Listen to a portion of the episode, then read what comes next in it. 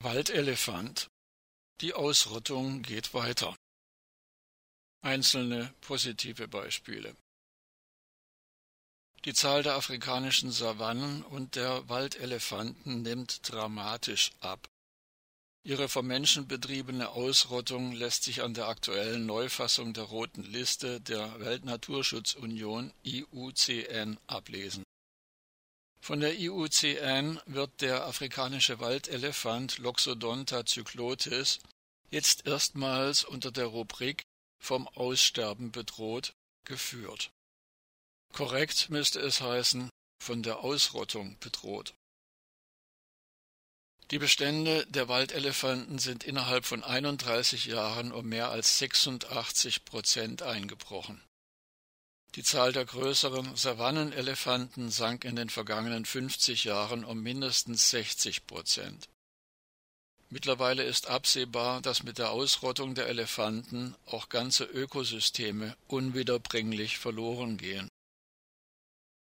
Artenschutzexpertinnen und Experten bewerten die seit Jahrzehnten unentwegt negative Tendenz als dramatisch und niederschmetternd. Die gebetsmühlenartig wiederholten Appelle für einen besseren Schutz der bedrohten Arten haben sich längst als wirkungslos erwiesen.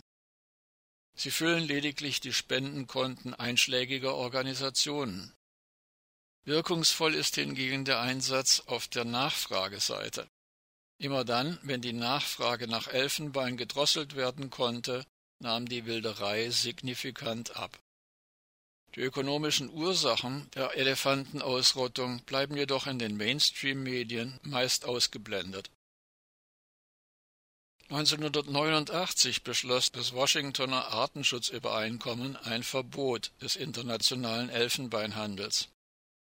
Die Elfenbeinpreise sanken ins Bodenlose, die Absatzmärkte in Europa und den USA brachen zusammen, die Wilderei ging deutlich zurück. Doch einige Regierungen forderten bereits acht Jahre später, den Handel wieder aufzunehmen. Selbstverständlich ist als Begleitmaßnahme ein Schutz der Elefanten vor Ort in Afrika keineswegs überflüssig. Schutzmaßnahmen allein können den negativen Trend aber nicht umkehren. Der Erhalt großer zusammenhängender Waldgebiete hat jedoch noch weitere Vorteile. Zum einen bleibt so das Zusammentreffen von Waldelefanten und Wilderern weniger wahrscheinlich, und zum anderen dient er zum Klimaschutz und zur Vorbeugung des Überspringens von Krankheitserregern, also dem Schutz vor weiteren Pandemien. Es gibt auch einzelne positive Beispiele. So ist es im Zanga-Shanga-Schutzgebiet im Süden der Zentralafrikanischen Republik gelungen, den Bestand der Waldelefanten stabil zu halten.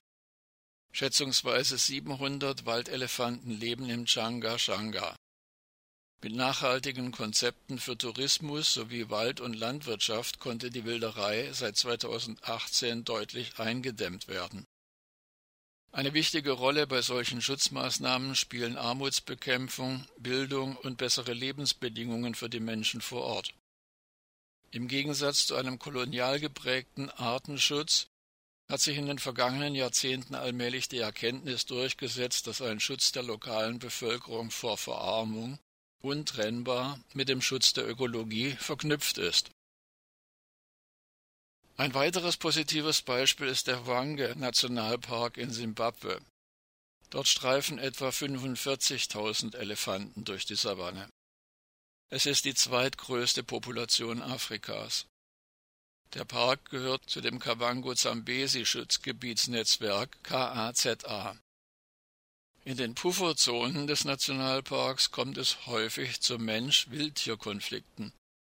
Innovative Methoden wie der Einsatz von Chili-Bomben und ein umfassendes Schutzsystem für die Felder von Kleinbäuerinnen und Bauern konnten den negativen Trend deutlich abmildern.